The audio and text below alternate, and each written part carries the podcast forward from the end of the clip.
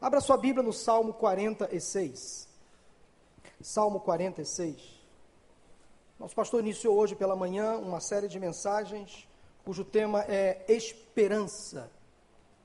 Essa é uma palavra que você com certeza vai ouvir durante os próximos domingos.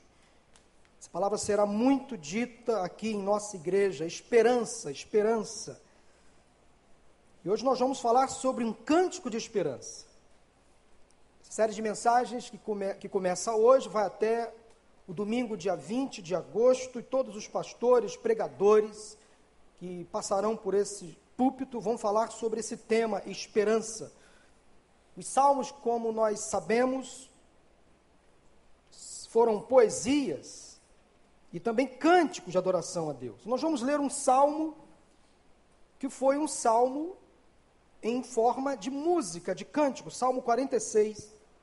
Assim diz a Bíblia, a palavra de Deus, Salmo 46. Deus é o nosso refúgio e a nossa fortaleza, auxílio sempre presente na adversidade. Por isso não temeremos, ainda que a terra trema e os montes afundem no coração do mar, ainda que estrondem as suas águas turbulentas e os montes sejam sacudidos pela sua força, Há um rio cujos canais alegram a cidade de Deus, o santo lugar onde habita o Altíssimo. Deus nela está, não será abalada. Deus vem em nosso auxílio desde o romper da manhã. Nações se agitam, reinos se abalam. Ele ergue a voz e a terra se derrete. O Senhor dos exércitos está conosco. O Deus de Jacó é a nossa torre segura. Venham, Vejam as obras do Senhor, seus feitos estarrecedores na terra. Ele dá fim às guerras até os confins da terra, quebra o arco e despedaça a lança, destrói os escudos com fogo. Parem de lutar, saibam que eu sou Deus. Serei exaltado entre as nações, serei exaltado na terra. O Senhor dos exércitos está conosco, o Deus de Jacó é a nossa torre segura. Amém? Meus irmãos, os judeus costumavam entoar canções, lembrando os momentos difíceis do passado, dos seus antepassados, situações onde eles celebravam ali a vitória nas guerras, livramentos, e a esperança e outros livramentos e vitórias futuras. Deus era um Senhor que cuidava do povo, do seu povo. Mas mesmo tendo o cuidado do povo, este mesmo povo se desviava dos caminhos judeus e enfrentava lutas, dificuldades. Durante toda a história do povo de Israel, depois de tantas experiências dolorosas, como os exílios, as perseguições, os massacres, as guerras, o Salmo 46 se tornou uma espécie de cântico de esperança, cântico de celebração, que remetia cada judeu ao passado. E a própria cidade de Jerusalém, lugar seguro, lugar de boas lembranças, edificada por Deus para ser um lugar então seguro como uma torre. Tanto o Salmo 46 como o Salmo 48, que são salmos paralelos, retratam então esta lembrança do povo em relação ao cuidado de Deus no passado a cidade de Jerusalém como um lugar seguro, estável. O Salmo 46 nos mostra que não há absolutamente nada que aconteça neste universo que esteja fora da influência do cuidado e da ação de Deus. Como Rei dos Reis e Senhor dos Senhores, o nosso Deus não tem nenhuma limitação. Ele está no controle absoluto de todas as coisas. Por isso, nós podemos cantar a esperança. A maioria dos teólogos acredita que o Salmo 46, que acabamos de ler, ele era um salmo cantado pelas mulheres no templo. Ele era um louvor dividido em três estrofes. E era um louvor entoado com vozes agudas. Ele foi escrito pelos filhos de Coré, ou os Coraitas, que era um grupo de levitas um grupo de cantores do templo que foram nomeados pelo rei Davi. Este Salmo 46, inclusive, inspirou o reformador Martinho, Martinho Lutero quando compôs o belo hino, o hino da reforma, Castelo Forte. E há quem diga que o Salmo 46 era o salmo preferido de Martinho Lutero. Todos nós precisamos ter nos lábios um cântico de esperança, um hino que nos inspire, que nos alegre o coração, uma canção que nos leve a um lugar seguro, estável, uma torre segura. Todos nós precisamos ter, meus irmãos, nos lábios um cântico de esperança que nos conduza a uma adoração permanente e a uma certeza absoluta de que Deus está no controle de todas as coisas. O Salmo 46 era para o povo judeu um cântico de esperança. Eles tinham a certeza de que, mesmo em meio às tribulações, às lutas, às guerras e dificuldades, eles podiam se ancorar, se escorar, se apoiar na pessoa de Deus. E para os judeus, a pessoa de Deus se revelava em Jerusalém. Eu não sei se você tem um louvor favorito, eu não sei se você gosta de música, eu creio que sim. Quem não gosta de música, bom sujeito não é. Mas todo mundo gosta de música. As canções nos embalam, nos motivam, nos aquecem. Eu quero falar de música nesta tarde com vocês. Eu sou um amante da música, deixa eu confessar aqui o meu lado musical, vocês já me conhecem. Eu estudei música na Escola de Música Vila Lobos, fiz regência, estudei alguns, alguns instrumentos musicais, mas Deus me inclinou para o ministério pastoral e eu acabei me afastando da música, mas eu cantei em muitos conjuntos, em muitos corais, já fiz solo em igreja, já dirigi louvor, então já trabalhei muito em, com música nas igrejas por onde eu passei. Mas a música está no meu coração, está na alma, então eu gosto muito de música.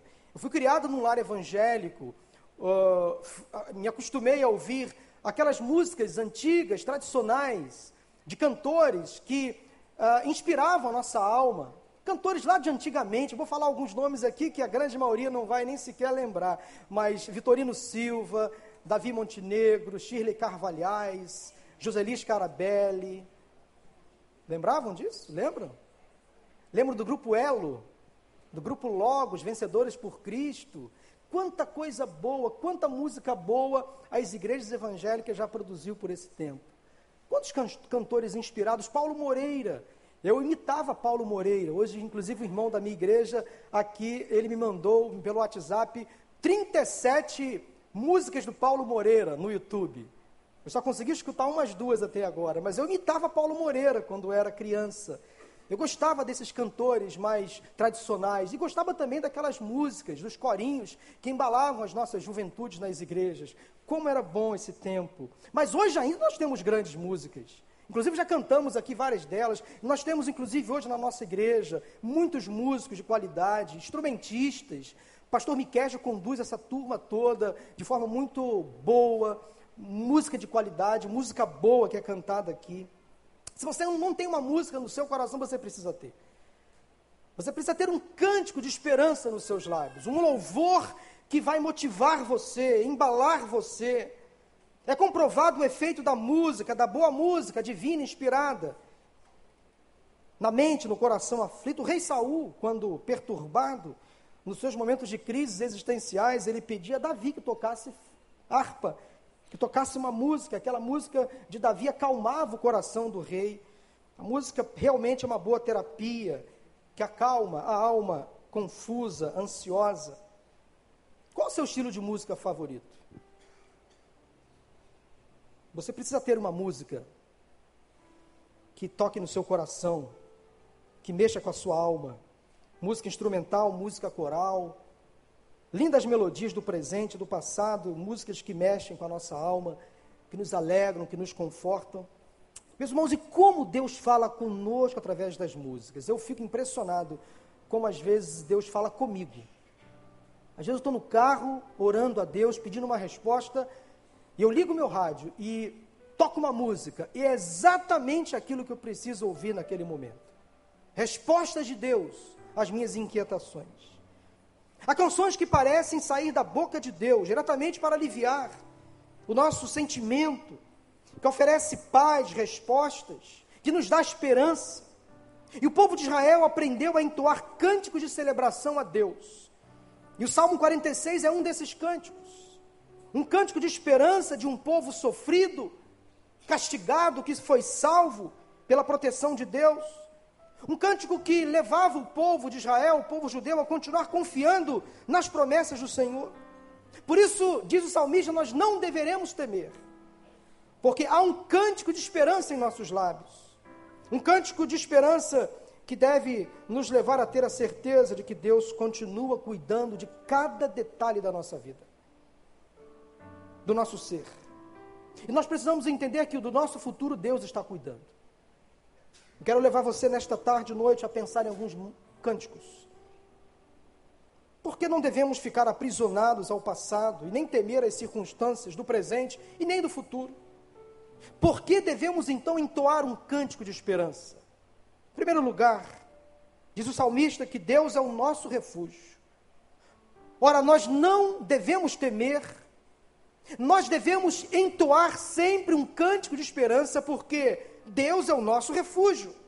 Eu quero que você repita comigo o seguinte: Deus é o meu refúgio. Repita: Deus é o meu refúgio. Coloque na primeira pessoa: Deus é o meu refúgio. É o meu refúgio. E o termo hebraico para refúgio, que traduzido para o latim, refugium, nos transmite uma ideia de abrigo, proteção, guarida. Um lugar tranquilo que oferece paz, tranquilidade, sossego. Deus é tudo isso. Quem precisa de refúgio? De acordo com a etimologia da palavra, quem busca refúgio é alguém que está fugindo, em fuga, de algo ou de alguém. Na própria raiz da palavra, então, nós entendemos que quem busca refúgio é quem está em fuga. Há uma ideia de fuga em quem busca refúgio.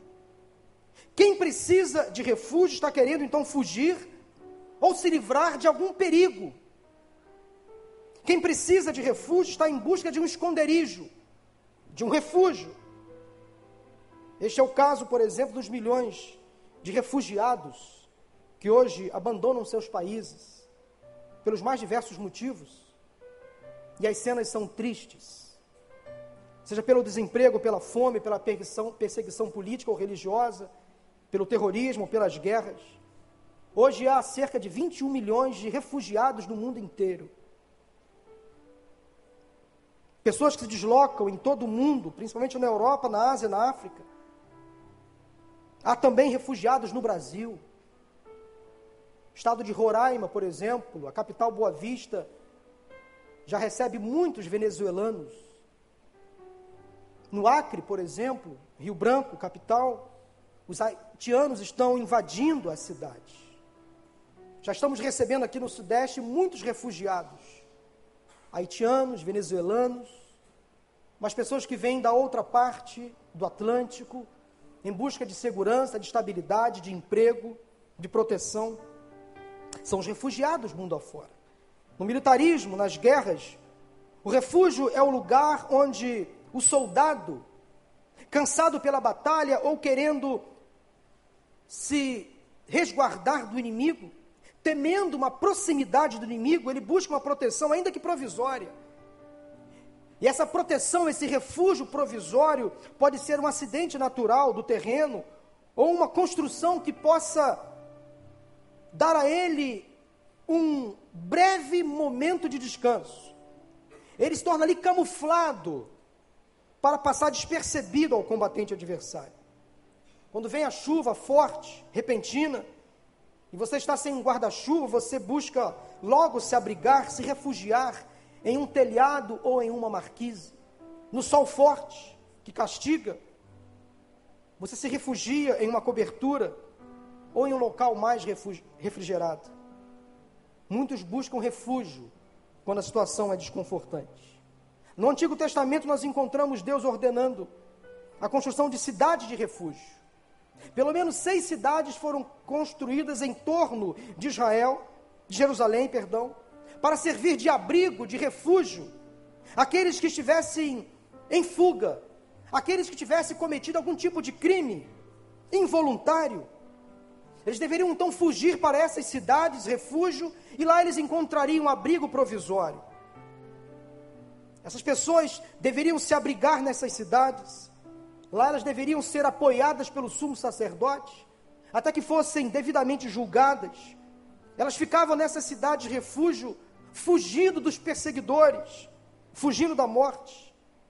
Olhando para a importância dessas cidades, os israelitas naturalmente logo criaram uma identificação com o Criador, o Deus, Deus, o Deus do refúgio. E eles passaram a ter em relação a Jerusalém a cidade do refúgio. A cidade que congregava todos os refugiados, todos os perseguidos. Anos mais tarde, Jesus refez essa teoria, essa tese, ao conversar com a mulher samaritana lá no Porto de Jacó. Vocês conhecem essa história, João capítulo 4. Quando aquela mulher, ainda influenciada pelo seu passado, perguntou a Jesus algo do tipo: Mas eu só posso adorar em Jerusalém? Ela queria dizer o seguinte: eu, eu só posso, eu só consigo me sentir segura em Jerusalém. É o único lugar para eu adorar. Era o único lugar onde eu consigo me sentir segura. Aí Jesus retifica esta ideia, dizendo: não. Onde Deus está, ali sim é um lugar de adoração. Não importa o lugar onde o Senhor está, onde Ele está é lugar de adoração. Não apenas em Jerusalém. Lugar de refúgio é o lugar onde Deus está. O Senhor é o nosso refúgio. E se você está onde Deus está, você pode se sentir refugiada, guardado, protegido. E hoje em dia, meus irmãos, de que buscamos refúgio? Quem busca refúgio, como já disse, é quem está fugindo de alguém ou de alguma coisa. De que estamos fugindo? A verdade é que hoje há muita gente em fuga. Talvez aqui nesta tarde há pessoas que entraram aqui em fuga, fugindo de alguma coisa. Talvez fugindo de si mesmo, dos próprios problemas, do enfrentamento das dificuldades. Há muitas pessoas fugindo, por exemplo, dos verdadeiros amigos, dos irmãos em Cristo. Há pessoas em fuga da igreja, da casa de oração. Há filhos fugindo dos seus pais. Há pais fugindo dos seus filhos, entregando-os aos computadores, à internet, aos jogos de entretenimento, à televisão. Há pais fugindo dos seus filhos, entregando eles aos cuidados dos cuidadores, dos educadores que às vezes não compartilham da mesma fé. Há tanta gente fugindo, tanta gente em fuga. Mas quando você se vê em fuga de alguém ou de alguma coisa, o que você faz? Onde você busca abrigo? Onde você se esconde? Será que você tem buscado se esconder em Deus, no Senhor? O salmista no Salmo 91, versículo 2 diz: Tu és o meu refúgio e a minha fortaleza, o meu Deus em quem confio. A Bíblia nos ordena, meus irmãos, a fugirmos de algumas coisas, coisas que não são boas. Por exemplo, da impureza e da imoralidade sexual. 1 Coríntios 6, 18, da idolatria. 1 Coríntios 10, 14, do amor ao dinheiro. 1 Timóteo 6, 11 das paixões da mocidade, 2 Timóteo 2, 22, da falsa piedade, 2 Timóteo 3, 5. Nós devemos fugir das armadilhas do mal, dos laços do inimigo, da contenda, da vaidade, da soberba, do orgulho, do pecado. Ao fugirmos dessas coisas, para onde iremos? Quem irá nos proteger? Quem será o nosso escape? Senão o Senhor. Ele é o nosso refúgio, Ele é a nossa proteção imediata. Você precisa entender que nas suas fugas, você precisa estar refugiado nos braços do Senhor. Não fuja para um copo de bebidas. Não fuja para um cigarro. Não fuja para a internet. Não se isole dos amigos, da família. Não fuja para as más companhias. Quando você se sentir perseguido, pressionado, tentado, vá para os braços de Deus. Ele é o seu refúgio. Quando a dúvida e o medo invadirem o seu coração e você pensar em desanimar, busque sempre refúgio no Senhor. Ele é o nosso refúgio verdadeiro. Quando você pensar em desistir, busque sempre refúgio em Deus. Ele é o nosso refúgio.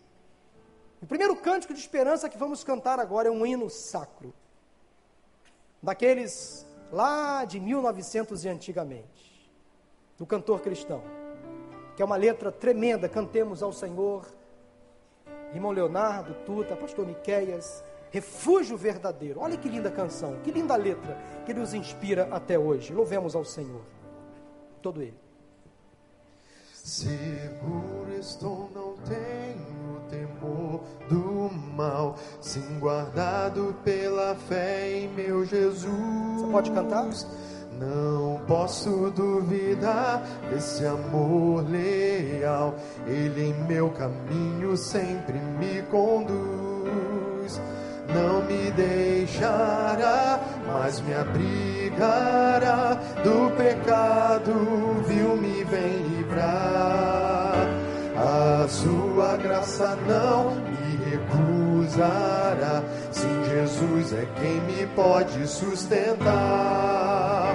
No poder de Cristo Mestre, minha vida salva está.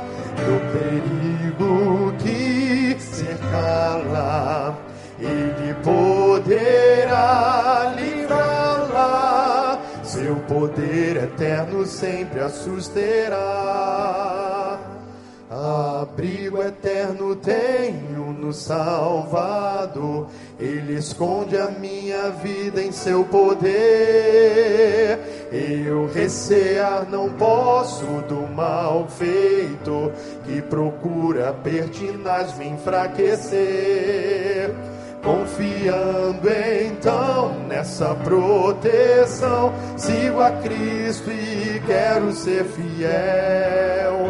A minha vida cheia de gratidão, sim ao meu Senhor e Rei Emanuel. No poder de Cristo Mestre. No poder de Cristo Mestre, minha vida salva está. Do perigo cercá-la, Ele poderá livrá-la seu poder eterno sempre a susterá. Perigo algum me pode causar temor, pois meu Salvador não me abandonará. Com sua proteção e com seu amor, dirigindo a minha vida, Ele estará. Deixarei, mas fiel serei, sempre firme, cheio de fervor. A Cristo Redentor, meu Senhor e Rei, eu me entregarei firmado em seu amor. No poder de Cristo Mestre, minha vida salva está cercá-la, Ele poderá livrá-la, seu poder eterno sempre a susterá. Amém? Coisa linda, irmãos. Como nos inspira esta canção? Nós devemos continuar cantando hinos, cânticos de esperança, porque o Senhor é o nosso refúgio. Mas, em segundo lugar, devemos entoar um cântico de esperança, porque Deus é a nossa fortaleza. Deus não é somente o nosso refúgio, mas também a nossa fortaleza. Repita agora: Deus é a minha fortaleza. Fale para você: Deus é a minha fortaleza. O que é uma fortaleza? É um lugar fortificado organizado para a defesa de uma cidade, de uma religião, de um povo. E a Bíblia apresenta vários exemplos de fortalezas terrenas. Fortes construções que cercavam uma cidade e que impediam a entrada dos povos inimigos. Talvez a mais notável fortaleza registrada nas Escrituras, talvez tenha sido a fortaleza de Jericó, os muros de Jericó. Primeira cidade a ser conquistada na terra prometida. E seus muros, segundo a Bíblia, eram tão largos que dava para construir casas sobre eles. Tamanha magnitude dessas construções. Mas essa fortaleza de Jericó não resistiu ao poder da verdadeira fortaleza que é Deus. Diz Hebreus capítulo 11, versículo 30, que pela fé caíram os muros de Jericó depois de serem rodeados durante sete dias. Nenhuma fortaleza humana terrena se compara à fortaleza que é Jesus Cristo, que é o nosso Deus. É interessante pensar que uma fortaleza pode ser uma construção ampliada de algo que começou como um simples refúgio. Mas esse refúgio foi ampliado, fortalecido e virou uma fortaleza. Ao longo da história do Brasil, centenas de fortes ou fortalezas foram construídos e tinham como função principal preservar o nosso litoral, a integridade do território nacional principalmente para quem estudou história nas cidades do Rio de Janeiro, Niterói, Salvador, Recife. Eu já visitei alguns dessas, alguns desses fortes. Próximo de nós aqui, o Forte de Copacabana, a Fortaleza de Santa Cruz, o Forte do Embuí em Niterói. Já visitei essas fortalezas. Hoje elas são mantidas pelo Exército Brasileiro e viraram áreas de visitação pública. Quando se entra numa fortaleza, você tem a exata noção da sensação de segurança, rigidez daquela construção. As fortalezas se tornaram lugares quase que impenetráveis. De dentro daquelas fortalezas, os soldados conseguiam se proteger e, ao mesmo tempo, lançavam ataques contra as embarcações estrangeiras inimigas. Da mesma forma, nós encontramos em Deus esta nossa fortaleza, socorro, abrigo, proteção, cuidado. Deus permite que nos refugiemos nele em momentos difíceis da vida. Mas o ideal é que estejamos definitivamente instalados na sua divina fortaleza. Deus envia refúgios, escapes temporários mas para que a minha proteção seja efetiva, eu preciso estar guardado nele, protegido nele, refugiado nele. Porque assim eu e você estaremos fortes o suficiente para vencermos as batalhas da vida, protegidos de todo o mal. Só assim nós vamos ter forças, meus irmãos, e armas necessárias para resistirmos aos ataques vindos de outras fortalezas. A palavra de Deus nos diz em 2 Coríntios 10, 4 o seguinte: as armas com as quais lutamos não são humanas, ao contrário, são poderosas em Deus para destruir fortalezas. Quando eu encontro em Deus a minha verdadeira fortaleza, eu consigo derrubar as outras fortalezas que se levantam contra a minha vida. Essas fortalezas que Paulo diz à igreja de Corinto e a nós, são argumentos contrários à vontade, ao querer de Deus. São pecados escravizadores que tentam nos desviar da vontade de Deus, que tentam dominar a nossa mente, nos afastar de Cristo. É por isso que o próprio apóstolo Paulo recomenda, lá em Efésios capítulo 6, versículo 10, o seguinte: finalmente fortaleçam-se no Senhor e no seu forte poder. A nossa força não vem de homens, não vem do governo, não vem das nossas estratégias, do nosso conhecimento, da nossa sabedoria. A nossa força vem do Senhor, vem de Deus.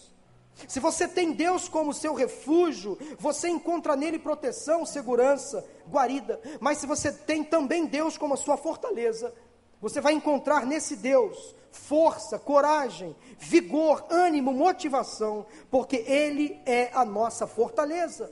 E quando eu estou nele, eu me sinto forte.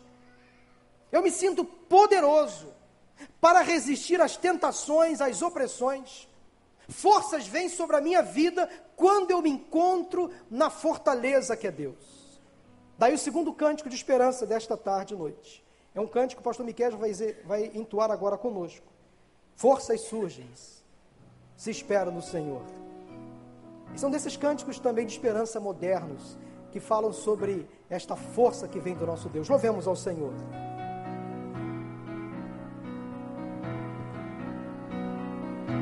Pode me ajudar com suas palmas?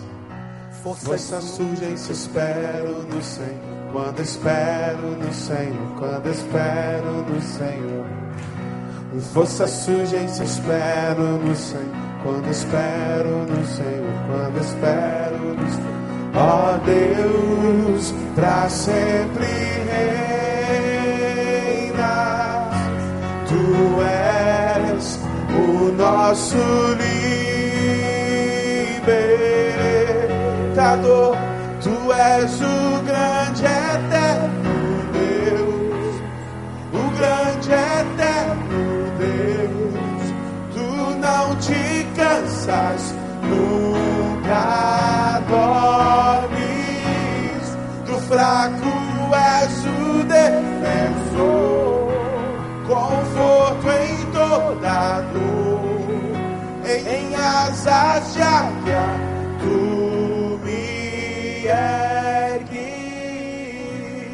Esses cânticos que animam a nossa alma, que nos dão esperança para prosseguir. Devemos e podemos continuar entoando cânticos de esperança, porque Deus é o nosso refúgio, Deus é a nossa fortaleza, e finalmente, porque Deus é o nosso auxílio. Deus é o nosso refúgio, Deus é a nossa fortaleza e Deus é o nosso auxílio. Repita comigo: Deus é o meu auxílio. Isso, Deus é o seu auxílio.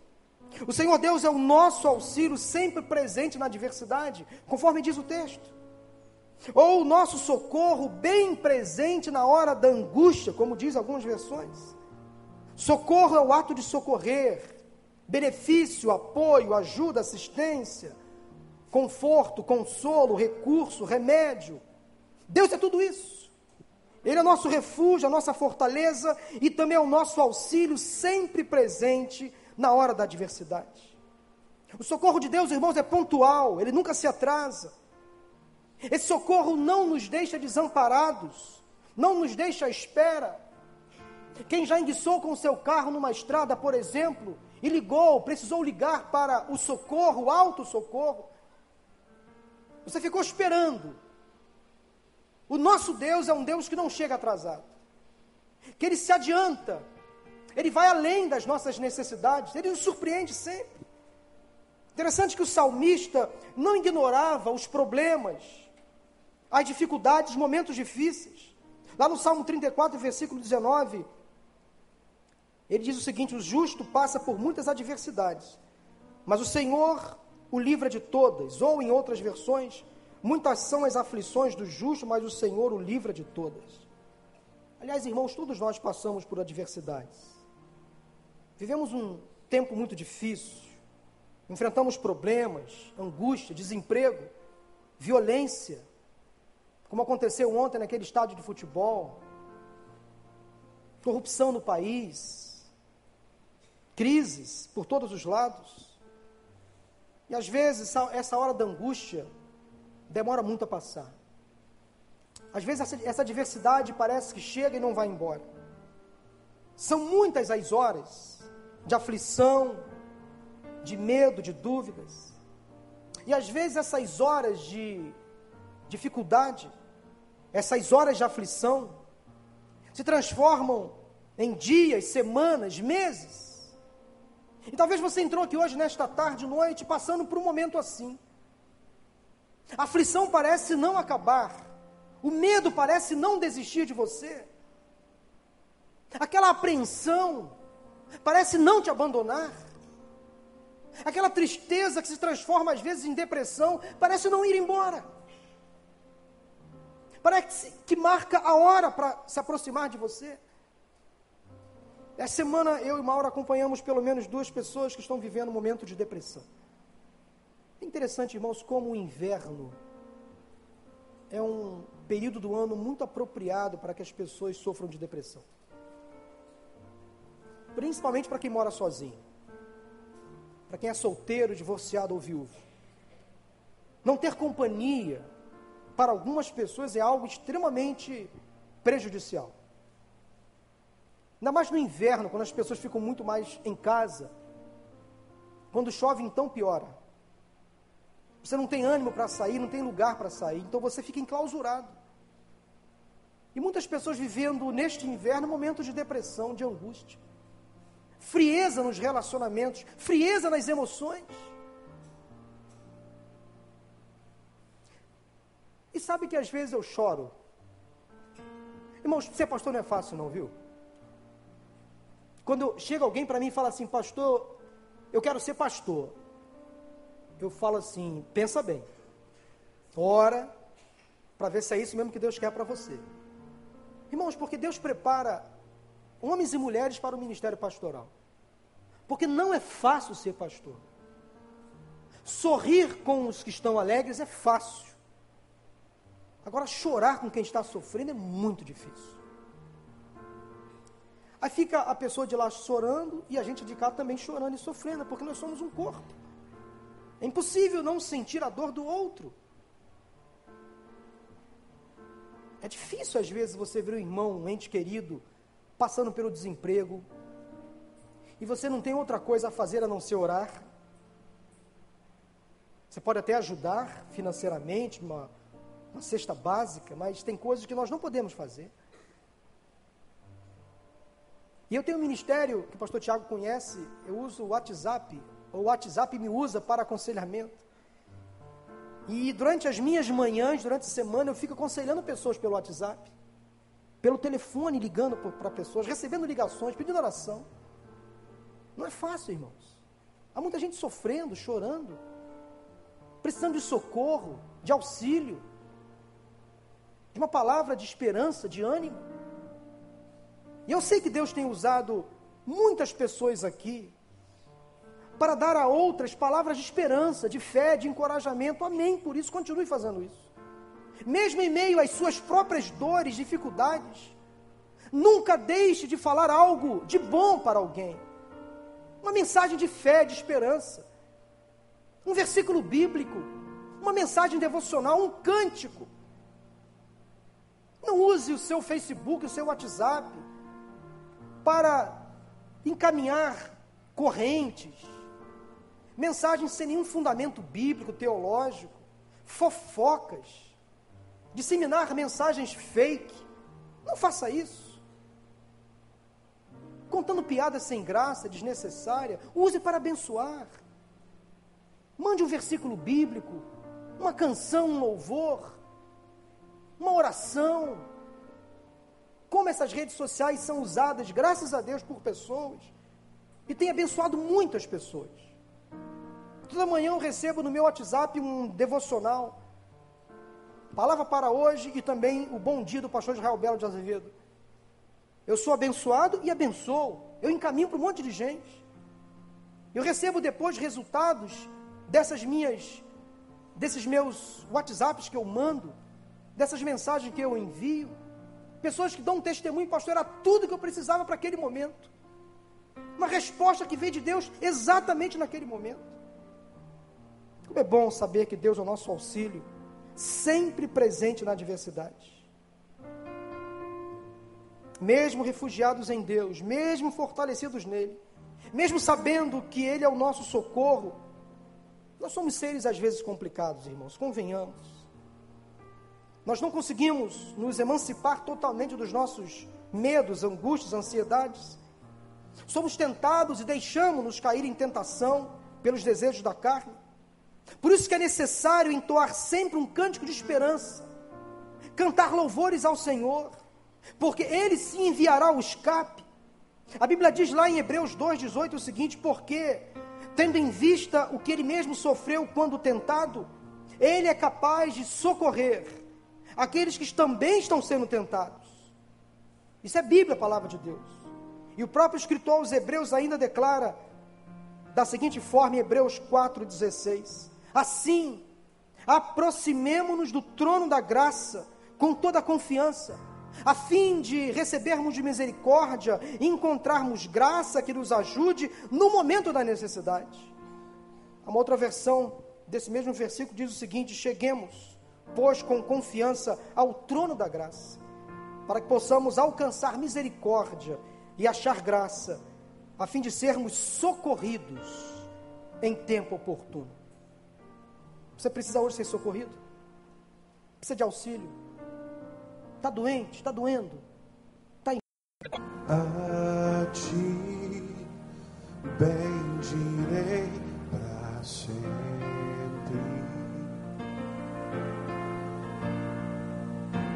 Em ti confiarei,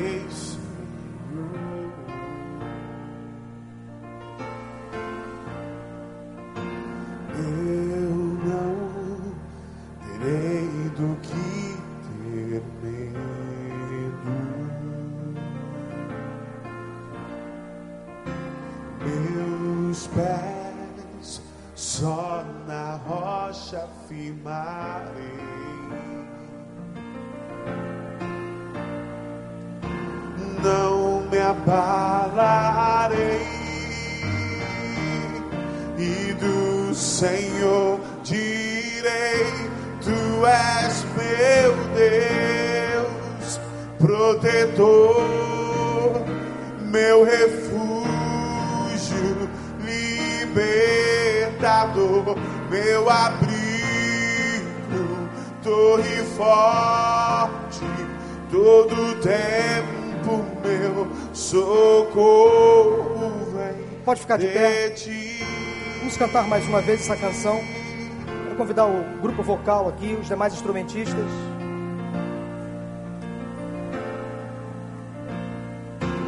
Não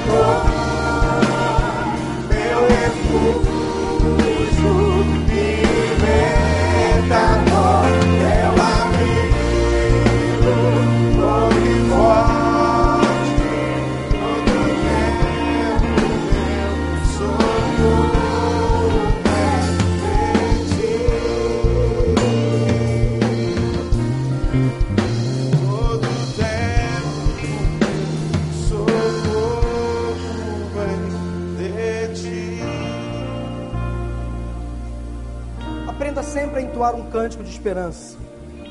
Eu quero terminar essa mensagem relendo com vocês o versículo 10 do Salmo 46. Diz assim: Parem de lutar, saibam que eu sou Deus.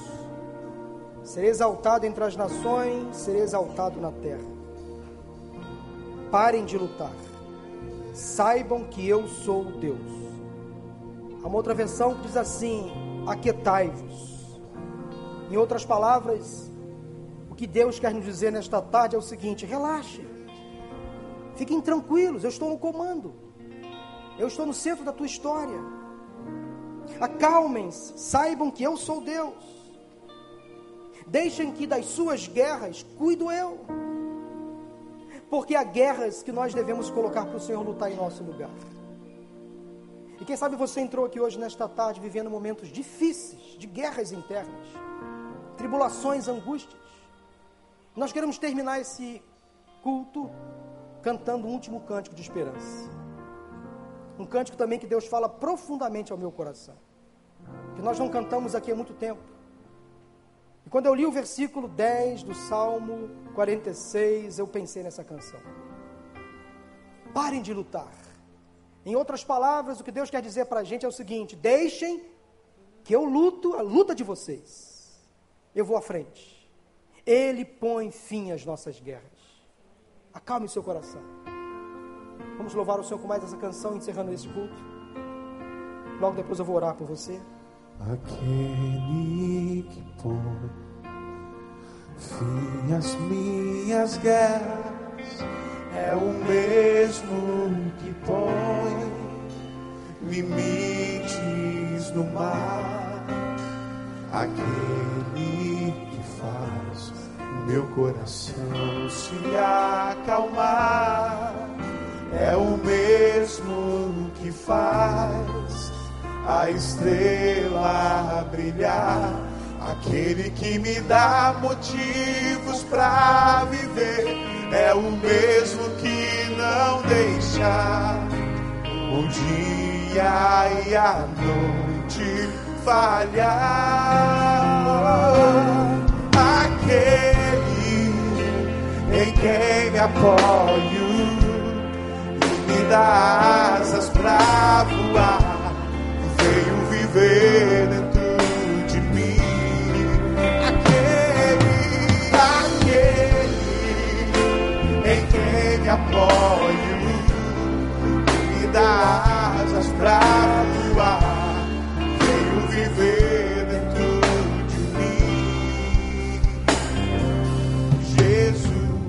queria orar por você nesse momento. Se você sentiu desejo no seu coração, num ato de fé, sai do seu lugar e vem aqui à frente. Pode sair do seu lugar, caso você esteja vivendo agora um momento difícil. Um momento de guerras internas, de lutas, de perdas, dificuldades na vida. Você escutou hoje cânticos de esperança. E quem sabe você precisa se apropriar de um, de um desses cânticos para levar para a sua vida, para ser o seu cântico, o seu louvor permanente aquela música que você vai cantar nos momentos difíceis, você vai lembrar: Deus está comigo, Ele é o meu refúgio, Ele é minha fortaleza, Ele é o meu socorro, bem presente na hora da angústia. Nunca deixe de entoar um cântico de esperança, nunca deixe que dos seus lábios, nunca deixe que dos seus lábios deixe de brotar um can uma canção de esperança. Faça dos seus lábios uma boca de louvor, de adoração a Deus, mesmo em meio às dificuldades. Lembre-se que Deus tem para você um lugar seguro na eternidade. A nossa Jerusalém celestial já está reservada na eternidade, na glória. Portanto, não murmure, não reclame, confie no Senhor. Deus enviará o escape. Vamos orar nesse momento? Deus, em nome de Jesus, louvamos o teu nome pela tarde deste dia, pelos cânticos que entoamos aqui, pelas mensagens nessas canções mensagens profundas que nasceram do teu coração, para acalmar o nosso coração, para tranquilizar a nossa alma, para nos dar respostas, para nos dar equilíbrio e a certeza da tua presença. Deus, clamamos pelas pessoas que tomaram a decisão de vir aqui, quem sabe confessando a Deus um momento difícil, uma turbulência, uma guerra que se instalou, um problema, Senhor, que parece não ter solução. Deus, coloque essas pessoas nos teus braços agora em nome de Jesus.